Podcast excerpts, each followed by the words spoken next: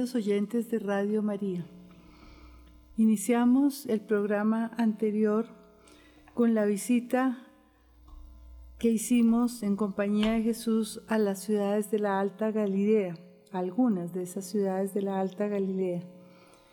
Dejamos iniciada nuestra mirada en las elevadas montañas de Judea. Nuestro programa de hoy se iniciará con esta reflexión y continuaremos visitando las ciudades que Jesús visitó en su último viaje hacia Jerusalén.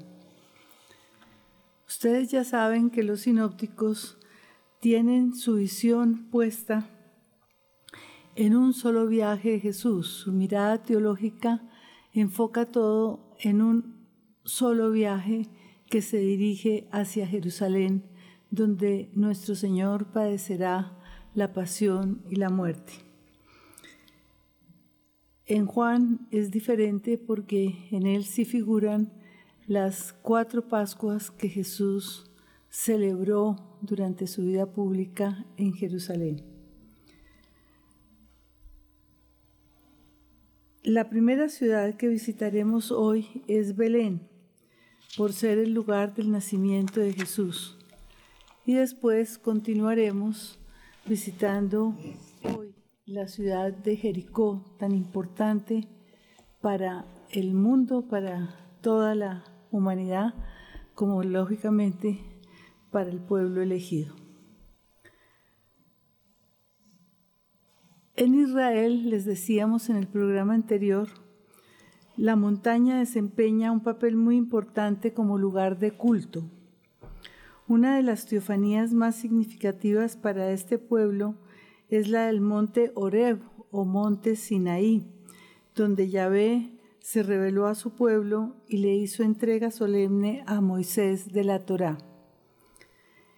El profeta Elías subió al monte Carmelo y ante los prodigios realizados por Dios, el pueblo recuperó su fe y exclamó, Yahvé es Dios, como lo encontramos en 1 Reyes 18, 30, 39.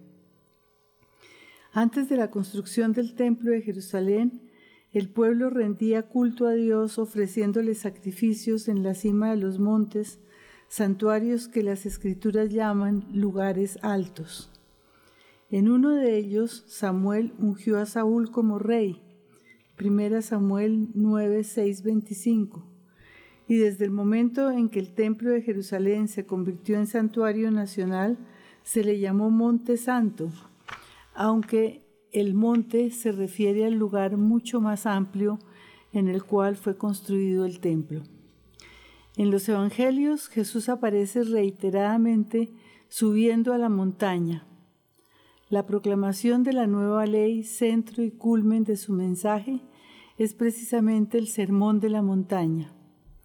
Una antigua tradición que se remonta al siglo IV sitúa este monte en Tabgá, donde existía una iglesia en la loma de la colina y ahora se encuentra la iglesia de las bienaventuranzas. Se trata de la colina más destacada en las inmediaciones de Cafarnaún. Durante la vida pública de Jesús, las multitudes se maravillaban al ver los prodigios que realizaba.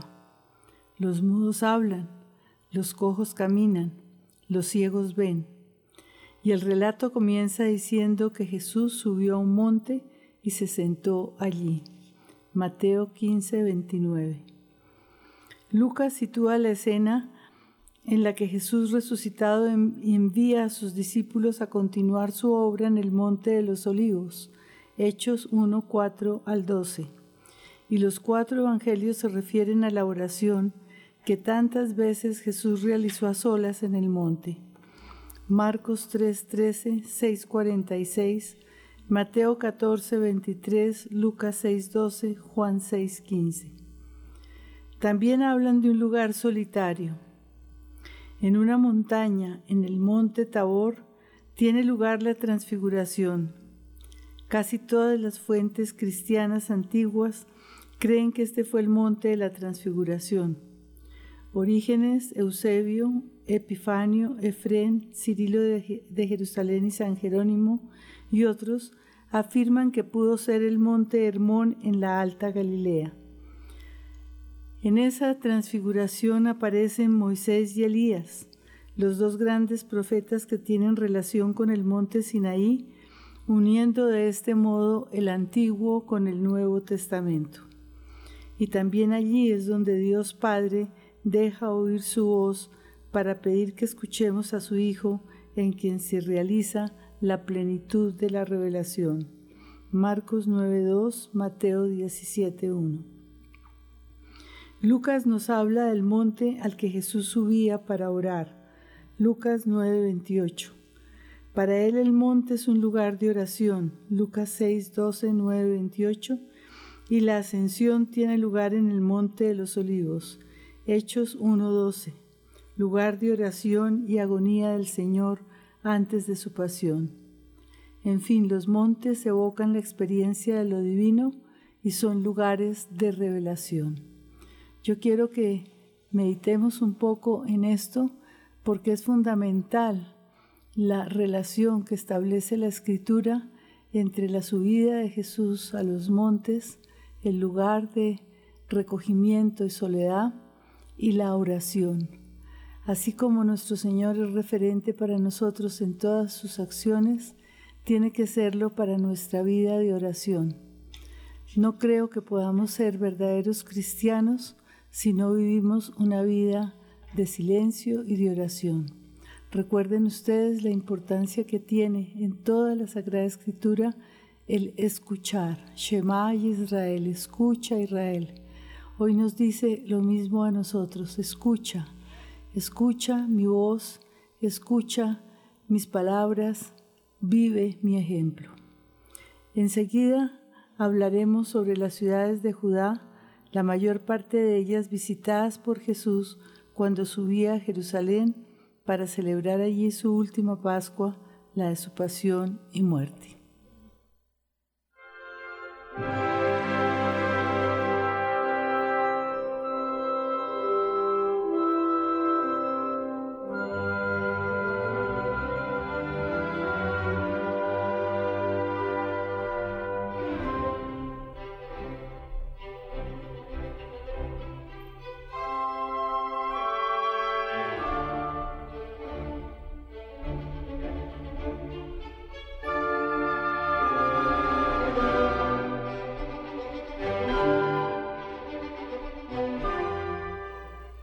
Vamos a hablar entonces de las ciudades de Judá a través de la metodología que hemos venido utilizando, que es formular preguntas.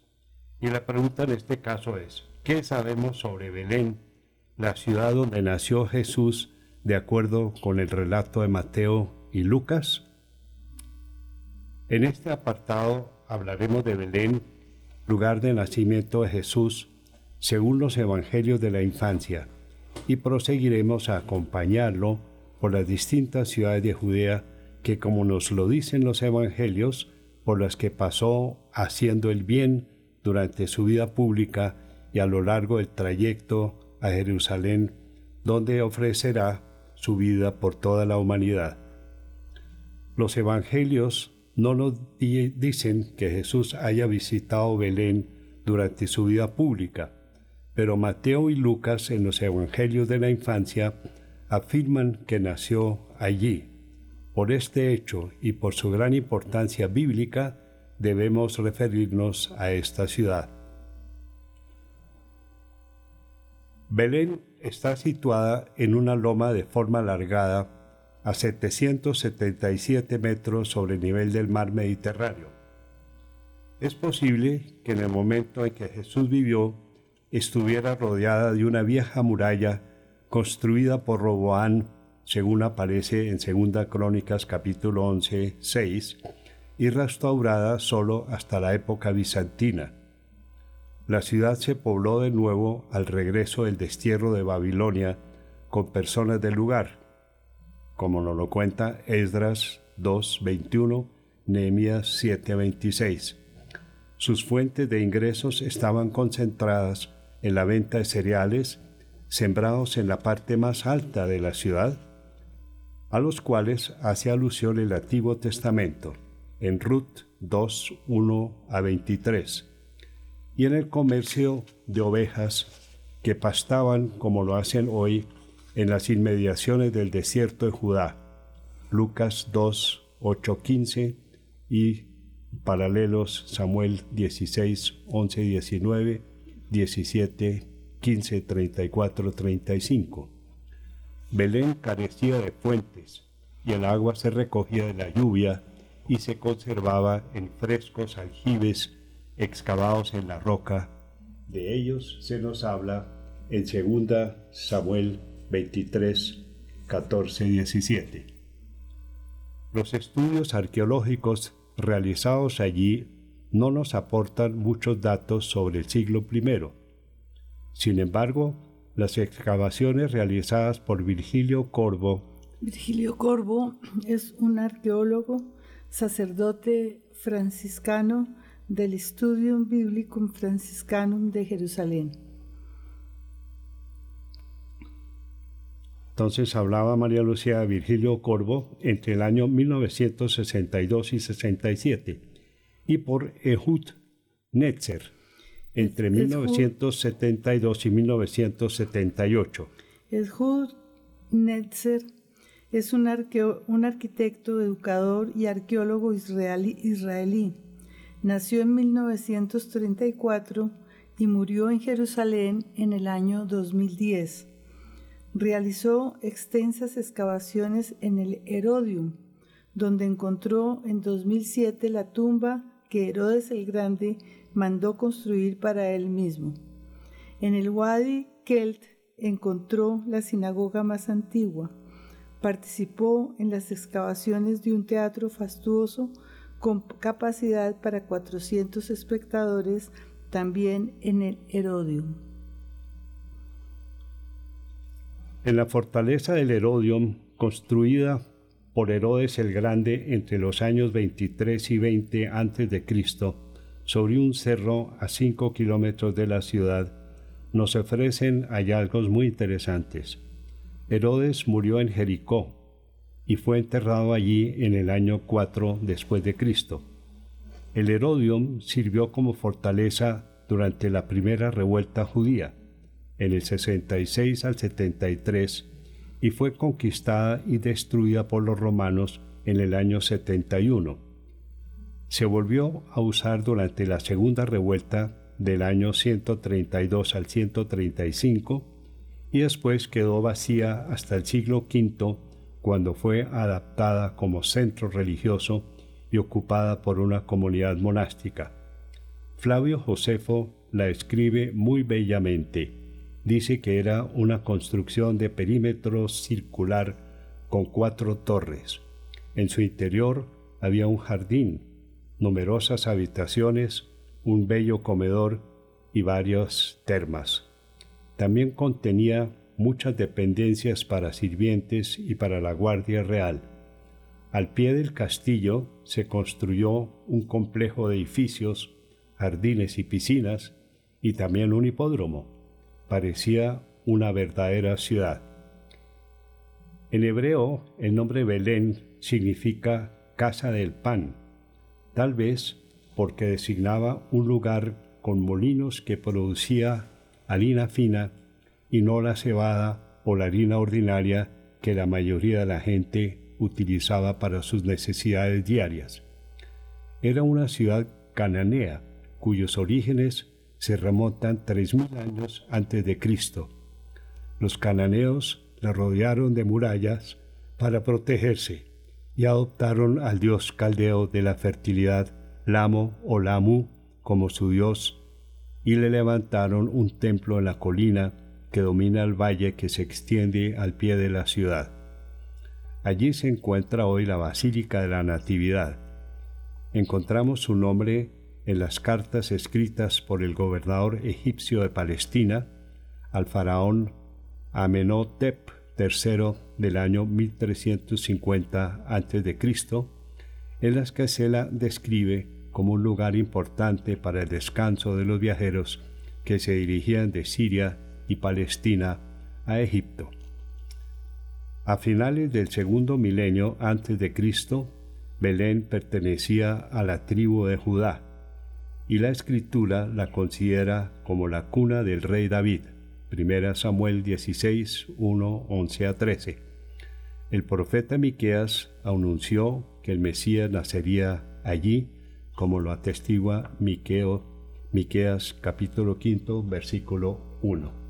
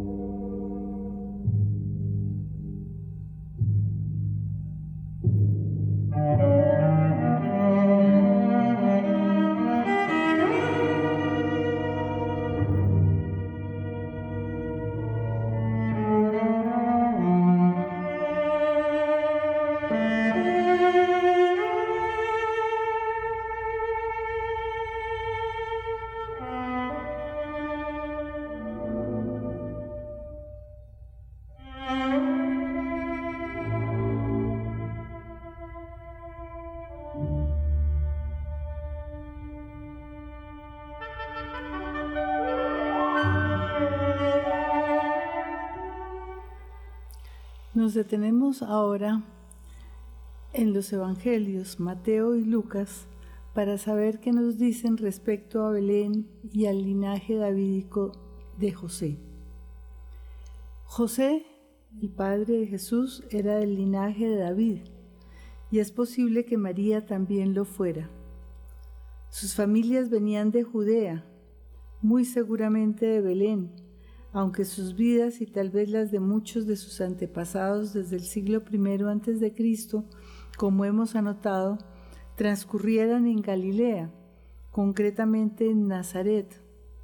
De ahí el apelativo de Jesús de Nazaret o Nazareno. Mateo afirma, Nacido Jesús en Belén de Judea en tiempos del rey Herodes, Mateo 2.1, y Lucas dice, Subió también José desde Galilea, de la ciudad de Nazaret a Judea, a la ciudad de David, que se llama Belén, por ser él de la casa y familia de David, para empadronarse con María su esposa, que estaba encinta. Lucas 2, 4 al 5. El Mesías que iba a nacer sería de la estirpe de David. Respecto a la historicidad del linaje davídico de Jesús, debemos decir que aunque algunos teólogos hayan atribuido a tal afirmación una especie de historificación teológica, muchos otros de grandísima autoridad, como Jeremías, Kuhlman, Hahn, Michaelis, Stoifer y Brown, aceptan y defienden esta afirmación como histórica. Me baso aquí en los aportes de Raymond Brown en su libro El nacimiento del Mesías. Antes de examinar los datos proporcionados por el Nuevo Testamento, es bueno recordar que la Casa Real de David dejó de ejercer su poder en Palestina desde finales del siglo VI antes de Cristo, es decir, desde la época de Zorobabel, un descendiente de David que ejerció de gobernador en nombre de los persas, como nos lo cuenta Mateo 1.12. Pero la recuperación de la independencia en el siglo II a.C., bajo los macabeos o asmoneos, parece haber catalizado las esperanzas monárquicas. Los sumos sacerdotes asmoneos reforzaron su posición y asumieron el título de reyes, como lo veíamos en la guerra de los macabeos que les conté toda este, esta historia de ese linaje asmoneo. Esto provocó entre sus enemigos, especialmente los fariseos y los esenios, una posición que buscaba la restauración de la auténtica línea de la casa de David. Fíjense que los asmoneos se atribuyeron los títulos de reyes, Inclusive hubo varios que fueron sacerdotes y reyes. Eh, la, la, línea tradicional de los fariseos y de los esenios afirma que el Mesías vendrá del linaje de David y ellos buscan recuperar esa posición de reyes y sacerdotes. En un escrito fariseo de finales del siglo I Cristo, que se llama Los Salmos de Salomón, encontramos por primera vez en la literatura judía el título de Hijo de David aplicado al rey esperado, es decir, al rey, al Mesías esperado.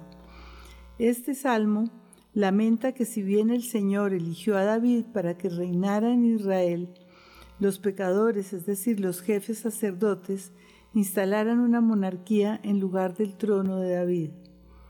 Cuando venga el verdadero rey, el hijo de David, destruirá a los malvados jefes, purgará a Jerusalén y reunirá a un pueblo santo. Los otros enemigos de los sacerdotes asmoneos eran los esenios de Qumran. También ellos esperaban ardientemente al Mesías davídico. En otro texto, que se llama Las bendiciones patriarcales, se afirma que Dios dará a la rama de David un trono de gloria y una corona de santidad. Recordemos una vez más que este grupo, que supuestamente se instaló en Nazaret, eran creyentes fieles que querían revivir en Galilea el antiguo ideal hebreo.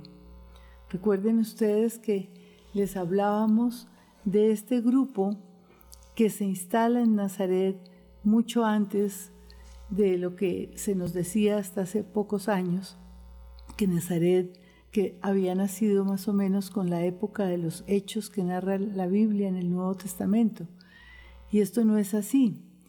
Nazaret tiene una antigüedad grande y en el siglo II antes de Cristo se instala un grupo de fieles judíos que se apartan del templo pero siguen absolutamente fieles a los ideales del Antiguo Testamento, su fidelidad a la Torá, su fe en Yahvé y su respeto al templo. Se, se separan de los sacerdotes del templo de Jerusalén.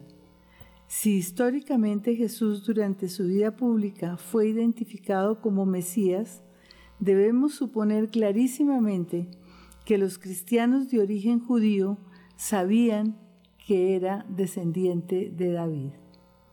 Sin embargo, aunque la mayoría lo pensara en Qumran, además de esperar al Mesías davídico, aguardaban la venida de un Mesías descendiente de Aarón, es decir, un sumo sacerdote ungido y de ascendencia levítica.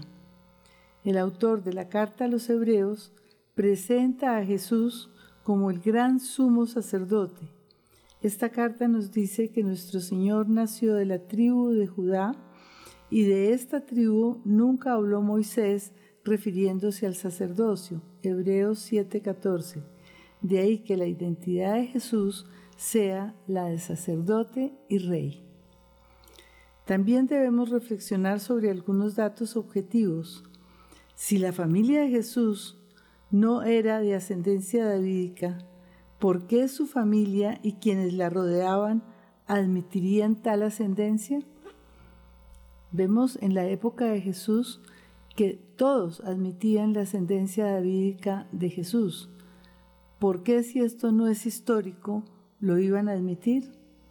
Varios años después de la resurrección, Santiago, el hermano del Señor como figura en la Biblia, jefe de la comunidad de Jerusalén por los años 60, y los demás creyentes que conocían el origen de la familia de Jesús, ¿por qué no habrían negado este hecho ante los enemigos y concretamente ante los fariseos que hubieran podido poner objeciones al origen davídico de Jesús? Es una buena pregunta. ¿Por qué nunca los fariseos pusieron alguna objeción al, al origen davídico de Jesús? Pues porque era del origen davídico, porque era un hecho histórico. Esto no ocurrió nunca. Ni los fariseos, ni los parientes, ni los creyentes negaron nunca este hecho. Otro argumento en favor de la historicidad de los orígenes davídicos de la familia de Jesús es una información procedente de Egesipo, que se encuentra en la historia de la iglesia de Eusebio. Eusebio tiene una historia eclesiástica y en el capítulo 20 cita que Vespasiano dio una orden para que arrestaran a los descendientes de David para que no quedara entre los judíos ningún miembro de la casa real. Eso es un hecho, ¿no? Allí se nos dice que entre los años 80 y 90, los nietos de Judas, otro hermano de Jesús, fueron llevados a juicio ante el emperador Domiciano por ser descendientes de David y por tanto peligrosos políticamente. Hay un argumento más.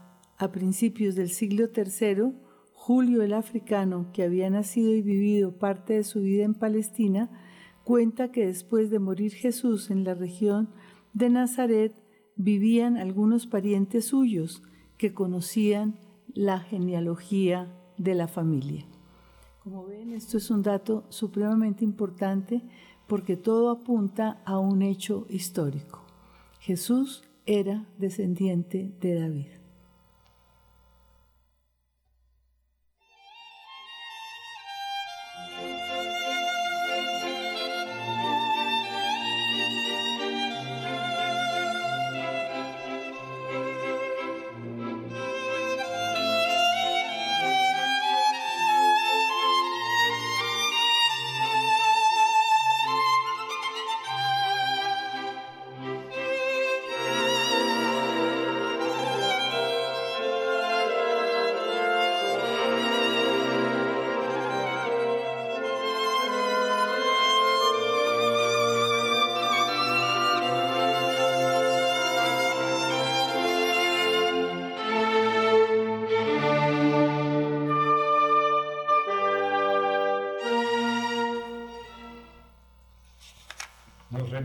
Ahora a las referencias que el Nuevo Testamento hace sobre el origen davídico de Jesús.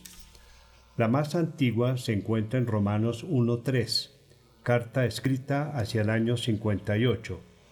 Pablo, citando una fórmula de fe anterior a él, nos dice, acerca a su hijo nacido de la línea de David según la carne. La cita es de Pablo, que conocía la situación palestinense y que siempre se mostraba muy sensible ante una posible corrección que le viniera de Jerusalén. Si Jesús no fuera realmente de la ascendencia de David, ¿habría empleado Pablo esta fórmula? ¿Qué habrían dicho Santiago y sus discípulos de Jerusalén? Gálatas 2:12. Y aquellos que ponían en duda sus conocimientos porque no había conocido al Jesús de la historia?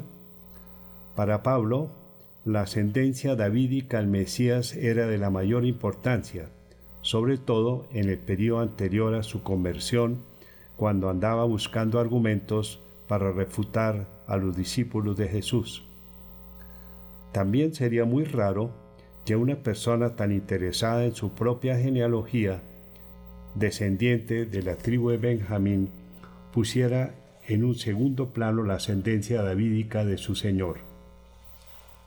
En Romanos 1, 3, 4 dice, acerca a su Hijo, nacido el linaje de David según la carne, constituido Hijo de Dios con poder, según el Espíritu de Santidad, por su resurrección de entre los muertos. Esta cita nos muestra que los cristianos, desde antes de Pablo, conocían el hecho de que Jesús era descendiente de David e hijo de Dios. En Mateo, la afirmación central de su evangelio dice, comillas, tú eres el Cristo, el Hijo de Dios vivo, cierra comillas. Mateo 16, 16. Hace ver que los discípulos de Jesús sabían que el Mesías esperado era descendiente de David. Los argumentos en favor de la ascendencia davídica de Jesús parecen pues más contundentes y claros que los que puedan existir en su contra. La siguiente pregunta sería si Jesús nació en Belén como lo afirman los evangelios de la infancia. En este punto es preciso recordar que aunque muchos judíos de la época de Jesús esperaban que el Mesías naciera en Belén, esta afirmación es atestiguada por escrito primero por fuentes cristianas. Mateo 2, 4, 5, Lucas 2, 4, 8, 15, Juan 7, 41 a 42, que corroboran a las fuentes judías. Entre estas últimas están Miqueas, capítulo 5, versículo primero, donde Belén aparece como el lugar de nacimiento del Mesías, al igual que en pasajes de Talher, Berakot, Quinta y Midrash Rabá 51, sobre Lamentos 1.16. Lamentaciones 1.16. En cuanto a Miqueas 5.1.1, Ginsberg, Legens V 130, retrotrae la interpretación mesiánica del pasaje a tradiciones rabínicas relativamente antiguas. Orígenes, en su escrito contra Celso, capítulo 1.51, acusa a los maestros judíos de que por no favorecer a los cristianos suprimieron la expectación de que el Mesías nacería en Belén. Ahora bien, recordemos que a principios del siglo II después de Cristo, Rabí Akiva aclamaba a Bar Kokba Simón ben Kosiba como figura mesiánica, aunque no era de descendencia davídica. Además, otros tipos de expectación mesiánica, distintos del mesianismo davídico, florecieron en la Palestina del siglo I. Por ejemplo, algunos esperaban un Mesías oculto cuyo origen no se conocería hasta que se manifestara repentinamente a Israel. Teniendo esto en cuenta, si Jesús no hubiera nacido en Belén, habría que preguntarse por qué entonces los cristianos no lo presentaron como el Mesías oculto que hizo su aparición en el Jordán para ser bautizado por Juan. Con frecuencia se ha afirmado que el relato del nacimiento en Belén se hizo con una intención apologética para evitar las burlas sobre un Mesías que venía de Nazaret. Juan 7, 41, 52.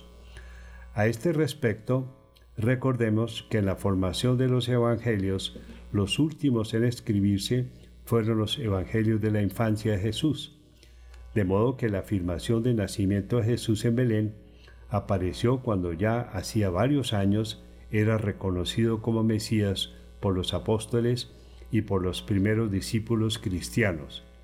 En efecto, Mateo y Lucas escribieron sus evangelios entre los años 80 y 85 después de Cristo, y Jesús murió en el año 30, y desde su vida pública, años 28 al 29, había sido reconocido como Mesías. Toda la iglesia primitiva lo aclamaba como su Señor y como su Mesías, y el no conocer la afirmación de su nacimiento en Belén no entorpecía para nada su fe. Este asunto no constituía entonces un tema fundamental en la evangelización cristiana. Sin embargo, no podemos olvidar que en el proceso de formación de los evangelios con los primeros con lo primero que se cuenta es con las tradiciones orales en las cuales se transmitía la ciudad de Belén como lugar de nacimiento del niño.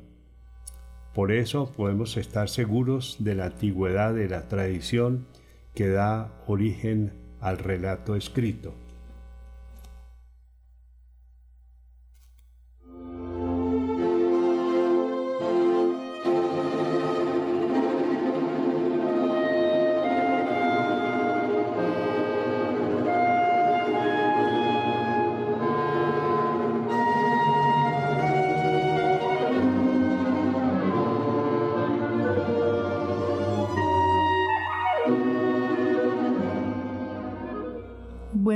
Días, ¿con quién hablo? Buenos días, doctora. ¿Con Ligia? Habla con Ligia. ¿Qué hay, Ligia? ¿Cómo está? Oh, yo acompañándolos siempre que puedo y que me deje el Señor acompañar todas las cosas que ustedes nos, nos dan y nos enseñan ya con la formación que tienen, porque uno tiene que tener razones para, para creer, hay que tener fe. Ahora, lo que les estaba escuchando tan hermoso que cuando dice usted Chema, Chema, escucha, escucha. Eso es lo que yo quiero escuchar y me asombra que Dios nos haya dejado a su Hijo para, eh, para que fuera un ser humano como nosotros y que nos enseñara y nos diera tantas formaciones para poderlo seguir escuchándolo, poder seguirlo a Él y saber que tenemos un Dios que nos ama y que siempre buscó eh, Él humanamente las montañas como para orar, para enseñarnos que allá podemos orar más fácil, como el sermón de la montaña que dio tantas enseñanzas hermosas de Él. Y también mm, sé que en el Evangelio hay muchos desiertos, pero eso es lo que tengo que comenzar a comprender y que me, que me ayuden ustedes, tanto como me han dicho de las montañas como en los desiertos, para que signifiquen algo que uno pueda reflexionar y decir, si eso está en mi vida, las montañas y también los desiertos. Sí, Gracias, doctora. Sí, Ligia. Eh, nosotros hablamos también del desierto porque también fue un lugar donde nuestro Señor pasó un tiempo largo de reflexión, de meditación, donde tuvo tuvieron ocasión tantos, tantos encuentros de, de Él con Dios. Fíjese que nosotros los cristianos tenemos que ser muy sensibles a esos espacios de meditación y de oración. Sin meditación no hay vida espiritual. Sin oración no hay, no hay posibilidad de un encuentro con Dios. Alguien decía que la oración es un lugar para que Dios nos hable. De manera que si no hacemos esos espacios para oírlo, para escucharlo, es imposible que comprendamos su palabra. Con la palabra nos está hablando, de manera que nosotros tenemos que ser también muy devotos de la palabra de Dios, de las sagradas escrituras, pero como tantas veces les he dicho, tenemos que comprenderlas. Para comprenderlas hay que saber interpretarlas. Para saberlas interpretar hay que estudiar los contextos, que es lo que estamos haciendo en este momento. Yo le agradezco mucho sus aportes, Ligia, porque son muy valiosos y porque realmente usted respira una vida espiritual que nuestro Señor se la ha dado como gracia y como esperamos que nos la dé a todos. Vamos entonces ahora a seguir con las principales ciudades que visitó Jesús subiendo a Jerusalén y cuáles son sus aportes arqueológicos. Es muy importante que conozcamos esto porque vamos a hablar de una ciudad fundamental en la historia de la humanidad, Jericó y su importancia en la historia de la humanidad. Jericó está estrechamente vinculada tanto al Antiguo como al Nuevo Testamento y en concreto a la figura de Jesús, quien según los testimonios de los sinópticos estuvo allí predicando y realizando curaciones. Hablaremos de su ubicación geográfica y de su sorprendente prehistoria, pues consideramos interesante para el lector conocer algo de los hallazgos que en ella se han hecho. Nombraremos los diferentes períodos de su historia, pero nos detendremos en el período helenístico y romano por ser el que tiene relación con Jesús. Diremos algo sobre su importancia en el Antiguo Testamento y pasaremos luego a revisar los recuerdos que el Nuevo Testamento nos proporciona sobre la presencia de Jesús en esta ciudad. Será todo muy breve, pero trataremos de no omitir detalles que a nivel histórico puedan ser interesantes para iluminar la figura de Jesús. Primero hablaremos de la situación geográfica. La ciudad se encuentra a 258 metros bajo el nivel del mar Mediterráneo en, un oasis, el Wadi, en el valle del Jordán. Está ubicada en la parte inferior de la cuesta que conduce a la montañosa meseta de Judá a unos 8 kilómetros de la costa septentrional de la cuenca seca del Mar Muerto, aproximadamente a unos 27 kilómetros de Jerusalén. Los hallazgos arqueológicos de esta ciudad cananea se remontan a más de 11.000 años antes de Cristo. Su cercano manantial, Ein As Sultan, produce 3.8 metros cúbicos de agua por minuto, irrigando unos 10 kilómetros cuadrados a través de muchos canales y desemboca en el río Jordán a 10 kilómetros de distancia. Las mayores precipitaciones se concentran entre los meses de noviembre y febrero. La temperatura media en enero es de unos 15 grados centígrados y alcanza más de 30 en agosto. Gracias a sus condiciones climáticas, a la belleza de su paisaje y a la abundancia del agua, Jericó fue a lo largo de la historia uno de los lugares más bellos y atractivos para vivir. ¿Sí? Hola, buenos días. Buenos días, ¿con quién hablo? Mi nombre es María Rodríguez. María, ¿cómo está? ¿Cómo está? Qué alegría oírla, María.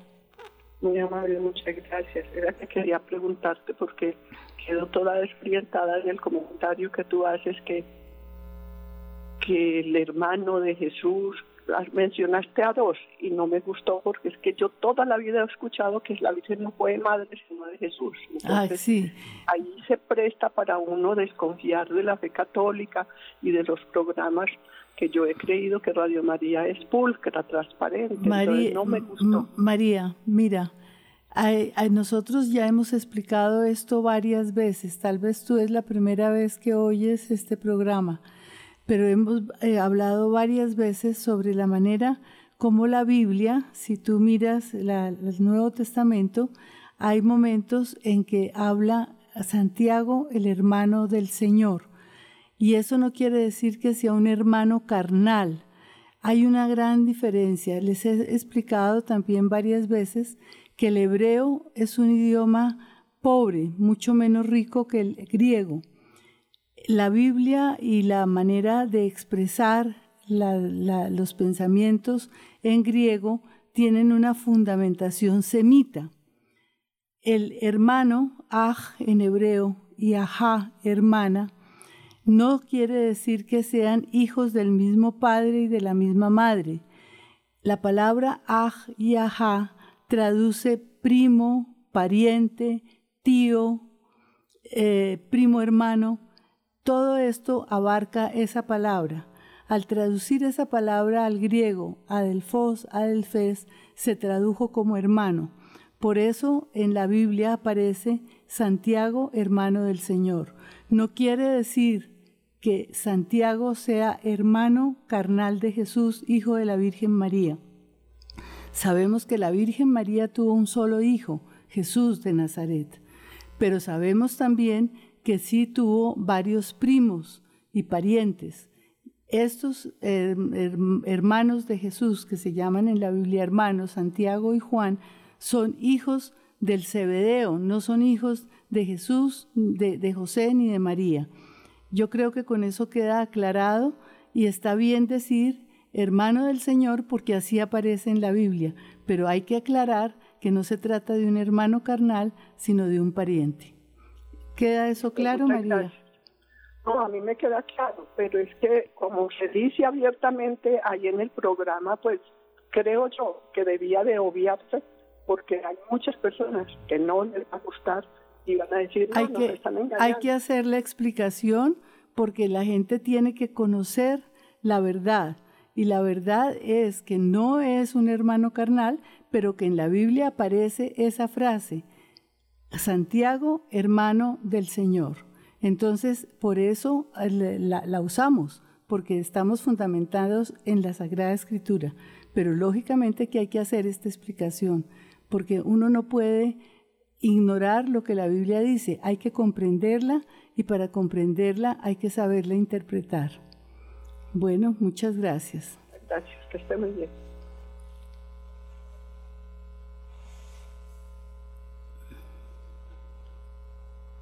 Estudios actuales del lugar arrojan resultados asombrosos. Es la ciudad habitada más antigua, seguimos hablando de Jericó, es la ciudad más antigua del mundo. Gracias a los estudios realizados por importantes arqueólogos, se han hallado tres distintos asentamientos cercanos al lugar en donde hoy se encuentra la ciudad, los cuales se remontan a más de 11.000 años antes de nuestra era. El más antiguo se encontró a un par de kilómetros de la ciudad actual, en un lugar conocido con el nombre de Tel As Sultán. La palabra Tel en hebreo significa montículo. Esto es una elevación de tierra con capas consecutivas que se fueron formando a lo largo de los siglos por los diversos asentamientos de grupos de seres humanos. Jericó es un lugar clasificado como neolítico perecerámico A y neolítico precerámico B. La habitación de humanos en esta región se ha clasificado en varias fases. Protoneolítico natufiense se caracteriza por la instalación y la construcción de estructuras de pie de la cultura naturiense, que comienza en tiempos anteriores al año 9000 a.C. Hay que explicar qué quiere decir natufiense. Su nombre eh, natufiense fue dado por Dorothy Garrot en el año 1932 por el yacimiento de Wadi en Natuf, situado en Cisjordania. La mayor importancia la tiene el yacimiento de Jericó, un poblado protegido por una inmensa montaña. Se denomina natufiense a una cultura del paleolítico final, quiere decir por encima del paleolítico y mesolítico posterior, periodo de la prehistoria que sirve de transición entre el paleolítico y el neolítico. El paleolítico es la edad antigua de piedra, el neolítico edad nueva de piedra, anterior a la cultura quevariense. Esta es una cultura mesolítica del Oriente Próximo anterior a la natufiense, que se inicia entre el año 16.000 al 13.000 antes de Cristo y se extiende a lo largo de toda la zona del Oriente Próximo desde el Éufrates hasta Egipto y los desiertos situados al sur. Cronológicamente, la cultura natufiense se sitúa entre el 12.500 años antes de Cristo y el 9.000 antes de Cristo. Los natufienses eran nómadas que habitaban estas tierras fértiles. Sus asentamientos sirvieron de base a los sucesivos poblados neolíticos.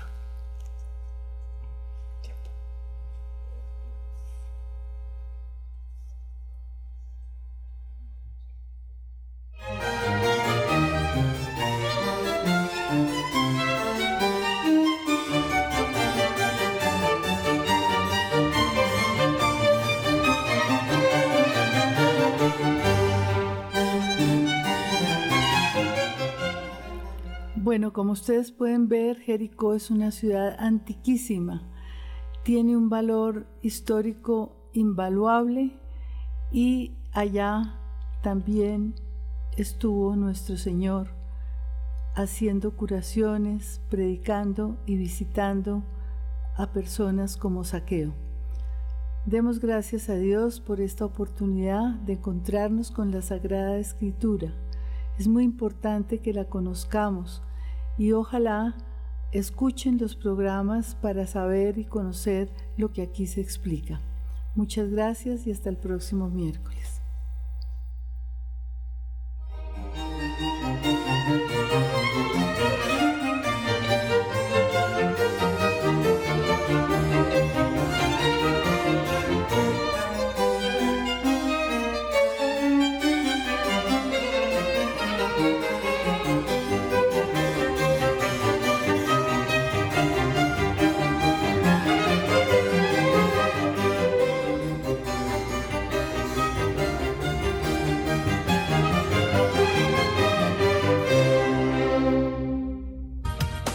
María de